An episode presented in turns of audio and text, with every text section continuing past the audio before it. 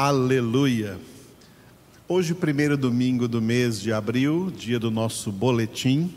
A mensagem do nosso boletim hoje será o último versículo do capítulo 4 da carta de Paulo aos Efésios. E por isso nós vamos começar lendo então, né? Efésios capítulo 4, do versículo 1 até o 32. Lendo todo esse capítulo e depois então o boletim, a mensagem do boletim será sobre o versículo de número 32 neste capítulo 4. Capítulo que também nós estamos aprofundando cada sexta-feira no nosso seminário. Toda sexta-feira, o nosso seminário, o Instituto Bíblico Cristo Vive, nós estamos trazendo essa mensagem de Efésios de maneira mais aprofundada. Nas congregações é de maneira resumida e no seminário é de maneira aprofundada. Então, o nosso seminário, nesse tempo todo de pandemia, ele está aberto para que todos os filhos de Deus que têm fome, sede, avidez pela palavra de Deus, possam receber essa palavra. Então, nós estamos transmitindo ao vivo toda sexta-feira a partir das 19h30 horas, tá? Sete e meia da noite, uma hora e meia, então nove horas nós encerramos. Então uma hora e meia só de palavra, não tem música, só de palavra para que você receba né, o entendimento de toda essa palavra de Deus tão profunda que é essa carta de Paulo aos Efésios. Aleluia. Nós vamos ler este capítulo agora e no final da nossa preleção nós vamos estar orando também por todos os irmãos que estão ligados conosco aqui na palavra de Deus.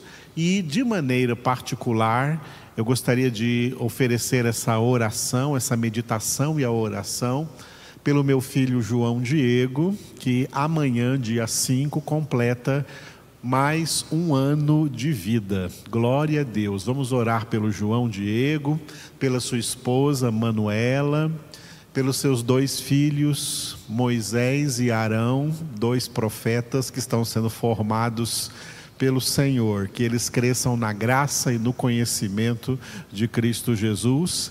Vamos orar por toda a família do meu filho João Diego. E eu louvo a Deus por isso, né? Pastor Elaine e eu somos muito felizes, né, por esses netinhos que nós ganhamos. E nós louvamos a Deus também nessa semana, porque dia 7, dia 7, que vai ser quarta-feira, nós completaremos 32 anos de casamento, tá? 32 anos de casados, pastor Elaine e eu, e louvamos ao Senhor por essa nossa vida juntos, juntos, unidos em Cristo Jesus. É uma benção. Ficar de quarentena nessa pandemia, ficar preso dentro da minha casa com a minha esposa é um prazer inigualável. Nós estamos muito alegres, muito contentes, muito abençoados no Senhor por estarmos juntos há 32 anos vivendo juntos na presença do Senhor. Então, orem também por nós, para que continuemos sendo para todos vocês testemunha de um casal que pertence a Cristo Jesus. E é assim que todos os casais devem ser também.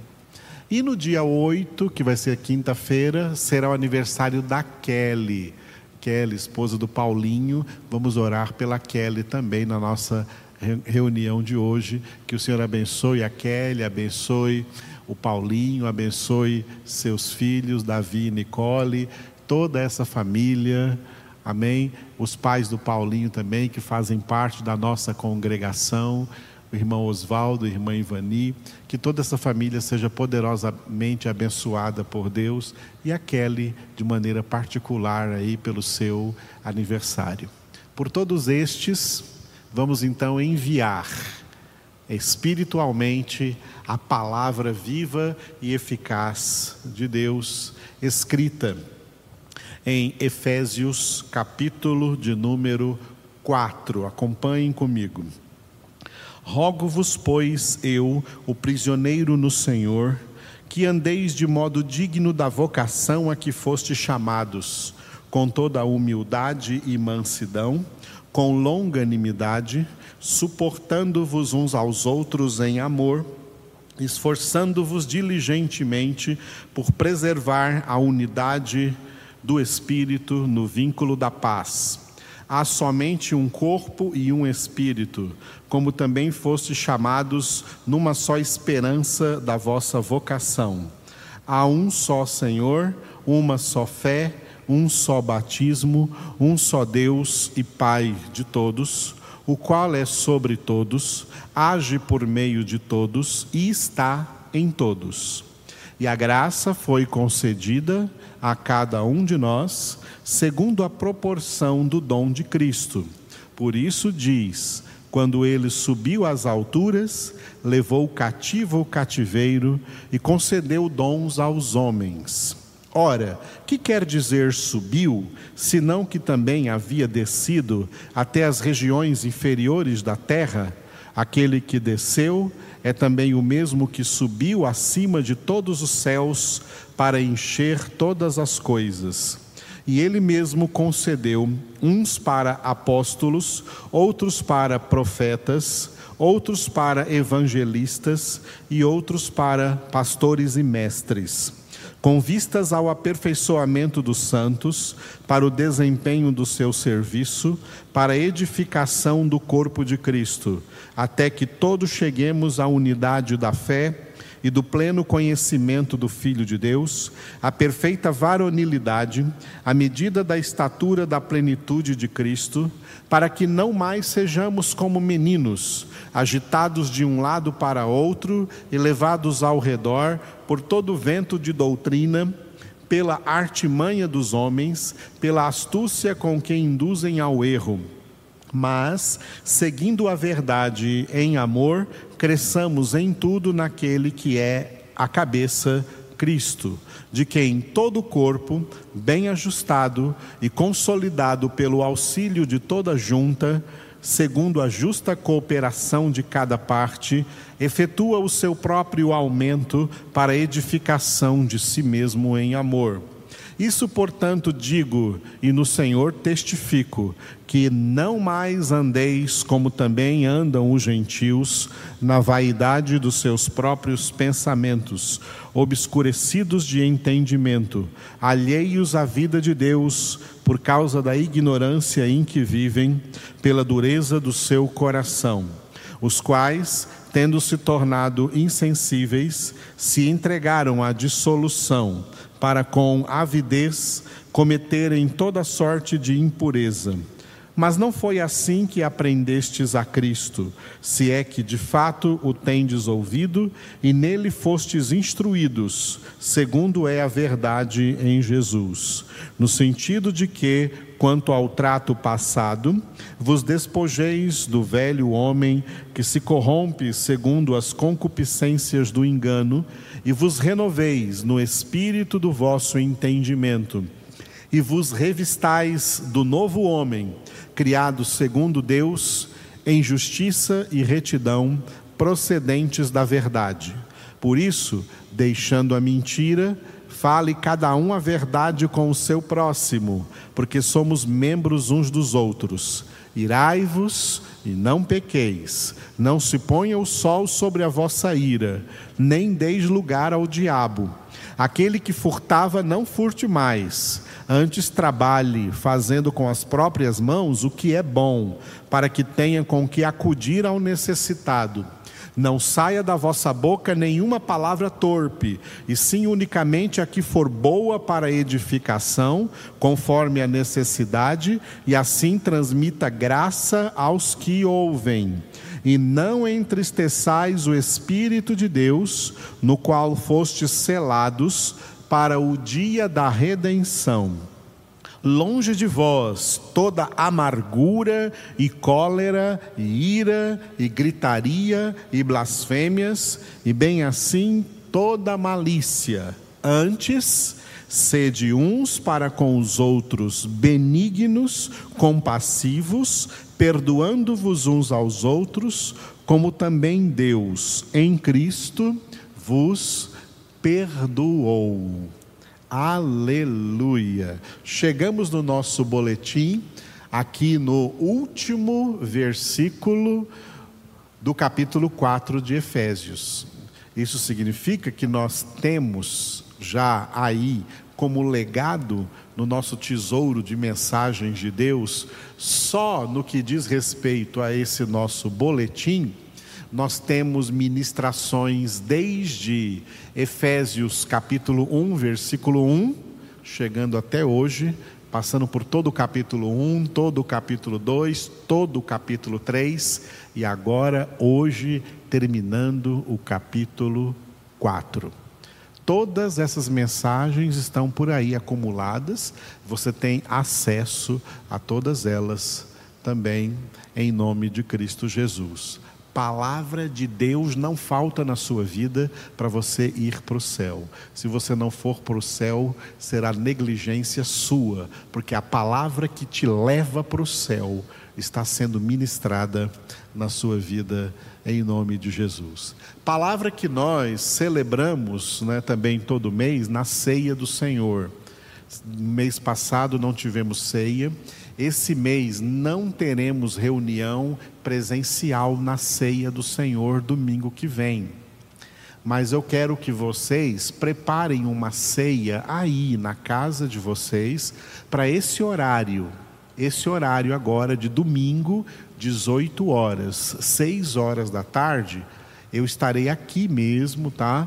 Não vai ter nem aquela mesa, não. Aqui mesmo no púlpito, eu vou trazer também o pãozinho e a minha tacinha de suco de uva, para na hora eu ministrar com você aí na sua casa, na sua família, em nome de Jesus. Glória a Deus. E aquelas pessoas que estão sentindo falta de vir também e costumam muito fazer isso na ceia, trazer seu dízimo, sua oferta, envie no banco, envie nessa conta que aparece aí na tela, envie aí no Pix que tem o mesmo número aí que está aí na tela. Você pode eh, depositar a sua oferta, seu dízimo. Nós estamos em oração por vocês. Não percam essa ceia, será só às 18 horas, tá? Só no, na congregação de domingo que vem, às 18 horas, que nós estaremos celebrando então a ceia do Senhor de maneira singela, porque nós estamos sempre ceando, como estamos agora. A ceia é a palavra de Deus. É aqui que nós comemos do corpo e o sangue de Jesus, alimentando-nos da Sua palavra. Amém? Glória a Deus. Muito bem, vamos então ver essa mensagem que nós temos hoje no nosso boletim, de Efésios capítulo 4, versículo de número 32, último versículo. O título principal é Propósito da Salvação é a nossa santificação. Tá? Pela obra da salvação, Deus quer que nós sejamos santos. Então, aquela santificação sem a qual ninguém verá o Senhor. E este versículo 32, ele trata de alguns elementos que fazem parte da dimensão positiva da santificação. A santificação tem duas dimensões: dimensão negativa, dimensão positiva. E aqui vai trazer três elementos dessa dimensão positiva da santificação. Repetindo o versículo: Antes, sede uns para com os outros benignos, compassivos, perdoando-vos uns aos outros, como também Deus em Cristo vos perdoou. Acompanhe comigo. A obra da santificação é composta por duas dimensões: a dimensão negativa e a dimensão positiva. Da dimensão negativa constam todas as coisas que os verdadeiros filhos de Deus precisam perder para se santificar. Da dimensão positiva constam todas as coisas que eles passam a adquirir da parte de Deus e a desenvolver em suas vidas espirituais. Neste último versículo do quarto capítulo de Efésios, o apóstolo Paulo apontou três destas coisas que fazem parte da dimensão positiva da santificação. Quais são elas? A benignidade, a compaixão e o perdão. Vamos começar então pela benignidade. Sede uns para com os outros benignos. A benignidade é uma das nove características do fruto do Espírito que nós lemos em Gálatas 5, 22, 23. O fruto do Espírito é amor, alegria, paz, longanimidade, benignidade, bondade, fé, mansidão, domínio próprio. Eu já corrigi aí a tradução fidelidade. Paulo não escreveu fidelidade, escreveu fé. Logo, neste texto de Efésios, a benignidade, nesse texto de Efésios 4:32, a benignidade está representando cada uma das outras oito características do mesmo fruto do Espírito do qual ela faz parte. Assim, equivaleria dizer: sede uns para com os outros, amorosos, alegres, pacíficos, longânimos, benignos, bondosos, crentes, mansos e temperantes ou equilibrados, cheios de domínio próprio. Cada uma das nove características do fruto do Espírito corresponde a um atributo comunicável de Deus. Qualidades de Deus que Ele quer comunicar para nós, seus filhos. Assim, é plano e vontade de Deus comunicar a cada um de seus filhos o seu amor, a sua alegria, paz, longanimidade, benignidade, bondade, fé, mansidão, domínio próprio. Nesse conjunto de atributos comunicáveis, qual seria a diferença entre bondade e benignidade? A resposta a essa pergunta pode estar na conceituação dialética de ato e potência. O que é isso? A conceituação dialética de ato e potência, na qual qualquer ato que uma pessoa realiza é o efeito do fato desta pessoa ser potencialmente capaz de realizar tal ato. Assim, a benignidade é a tradução atual, atual aqui significa em atos, da bondade potencial que o Espírito Santo produz nos filhos de Deus. O Espírito Santo produz bondade dentro de nós, para que nós traduzamos essa bondade em atos de benignidade fora de nós, diante da vista dos outros. Para melhor entender isto, deve-se imaginar a bondade como uma característica invisível que se torna visível nos atos de benignidade. Por exemplo, Deus é bom. Ele manifestou a sua bondade no ato mais extremamente benigno que ele realizou, ele deu seu Filho unigênito para que todo o que nele crê não pereça, mas tenha vida eterna. João 3,16. Em todos os seus atos benignos, Deus manifesta a sua bondade. Por isso, Jesus disse para nós, em Lucas 6,35: Amai, porém, os vossos inimigos, fazei o bem e emprestai, sem esperar nenhuma paga, será grande o vosso galardão, e sereis filhos do Altíssimo, pois Ele é benigno, até para com os ingratos e maus. Como Deus é benigno, nós também temos que ser benignos. De modo que a benignidade é a manifestação visível da bondade invisível que se torna uma qualidade inerente de cada filho de Deus, no qual o Espírito Santo produz o seu fruto. Nós não podemos nunca mais ser pessoas malignas. O Espírito Santo quer nos ensinar a ser pessoas benignas. Aleluia. Agora vamos falar sobre a compaixão. Sede uns para com os outros compassivos. A compaixão também é um dos atributos comunicáveis de Deus, que também é denominado misericórdia. Compaixão e misericórdia, a mesma coisa. Qualidades de Deus citadas, por exemplo, no Salmo 103, versículo 8. O Senhor é misericordioso e compassivo, longânimo e assaz benigno. Em um só versículo fala de compaixão e de benignidade também aqui no Salmo 103.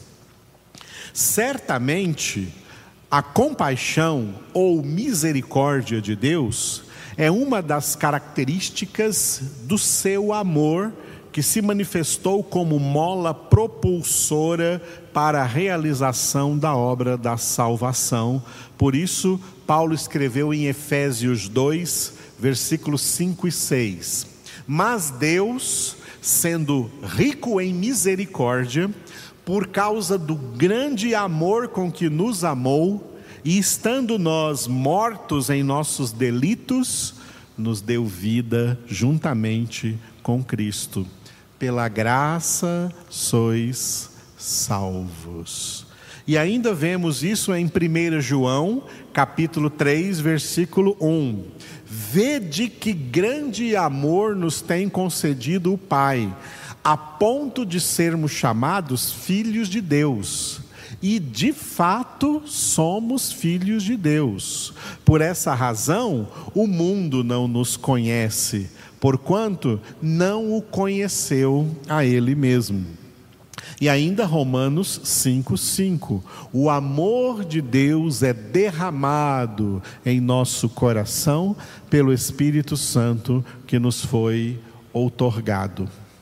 Com o amor como o amor misericordioso de Deus é derramado no coração ou seja, na alma dos filhos de Deus, pela produção do fruto do Espírito, então esta característica do amor, chamada compaixão ou misericórdia, obrigatoriamente tem que surgir na forma como os filhos de Deus lidam com as demais pessoas na terra, sejam elas quem forem. Sejam pecadoras que forem, nós temos de Jesus este mandamento em Lucas 6, 36. Sede misericordiosos, como também é misericordioso vosso Pai. Nosso Pai é benigno, nós temos que ser benignos.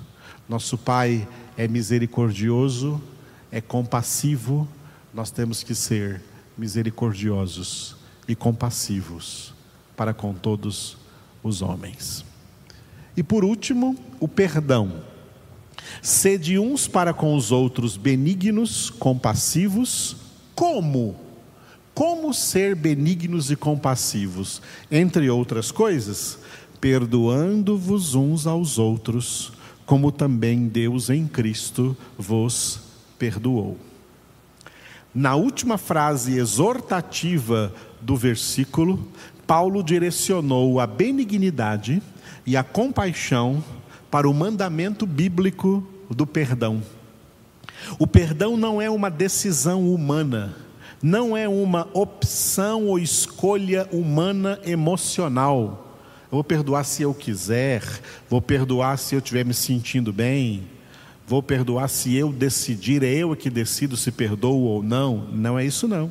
O perdão é uma ordem de Deus, a qual todos os seus filhos devem obediência incondicional. É perdoar querendo ou não, é perdoar sentindo ou não, é perdoar porque Deus mandou e pronto.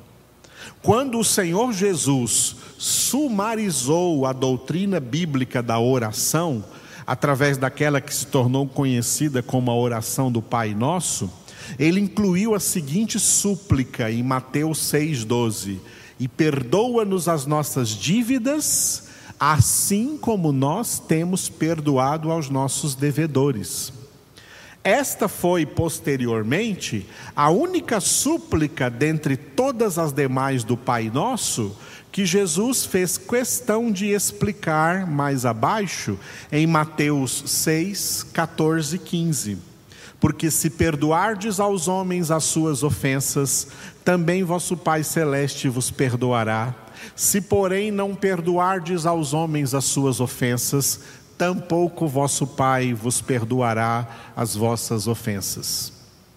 Jesus também narrou uma parábola acerca do perdão que ficou registrada em Mateus 18, dos versículos 23 a 34, que você deve ler aí depois em sua casa. Quando ele respondeu à pergunta do apóstolo Pedro, que perguntou para ele em Mateus 18, 21: Senhor, até quantas vezes meu irmão pecará contra mim que eu lhe perdoe? Até sete vezes?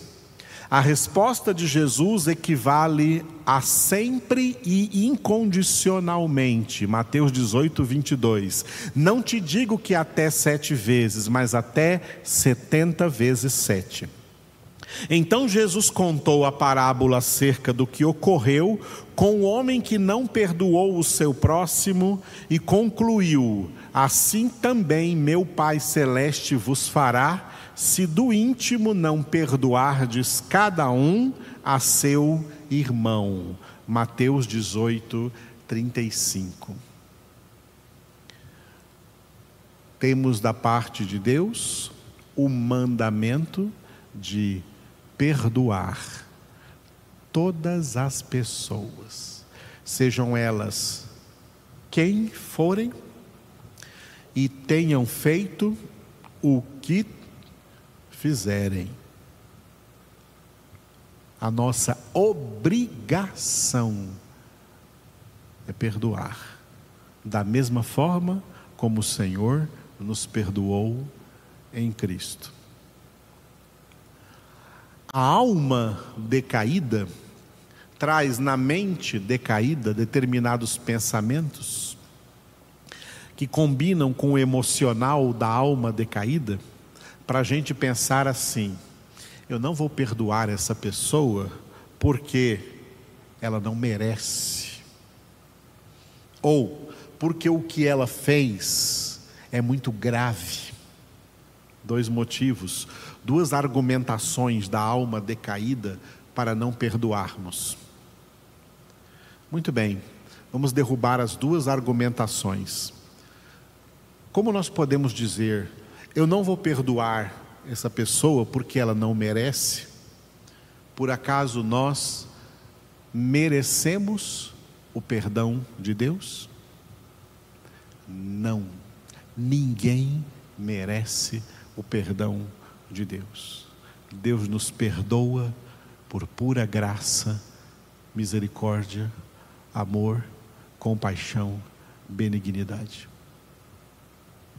Como Deus fez conosco, perdoando-nos sem merecermos, Ele nos deu também a ordem de perdoarmos os outros, mesmo que venha na nossa cabeça essa ideia de que eles não merecem. Não merecem, mas têm que ser perdoados. E nós temos que perdoar. Derrubando o segundo argumento, não, não vou perdoar porque o que essa pessoa fez foi muito sério, foi muito grave. O nosso pecado é tão grave que a mais justa punição para ele é a condenação eterna é inferno e depois lago de fogo e de enxofre. Deus nos tirou da nossa justa condenação.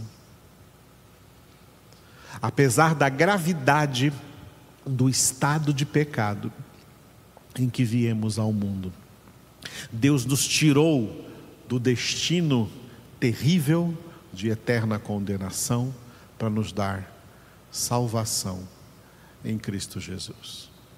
Por isso, não podemos olhar para a gravidade do pecado de alguém que alguém cometeu contra nós. Porque se Deus nos perdoou do nosso pecado, nós temos agora, em contrapartida, a responsabilidade de também perdoar a cada pessoa que já nos ofendeu.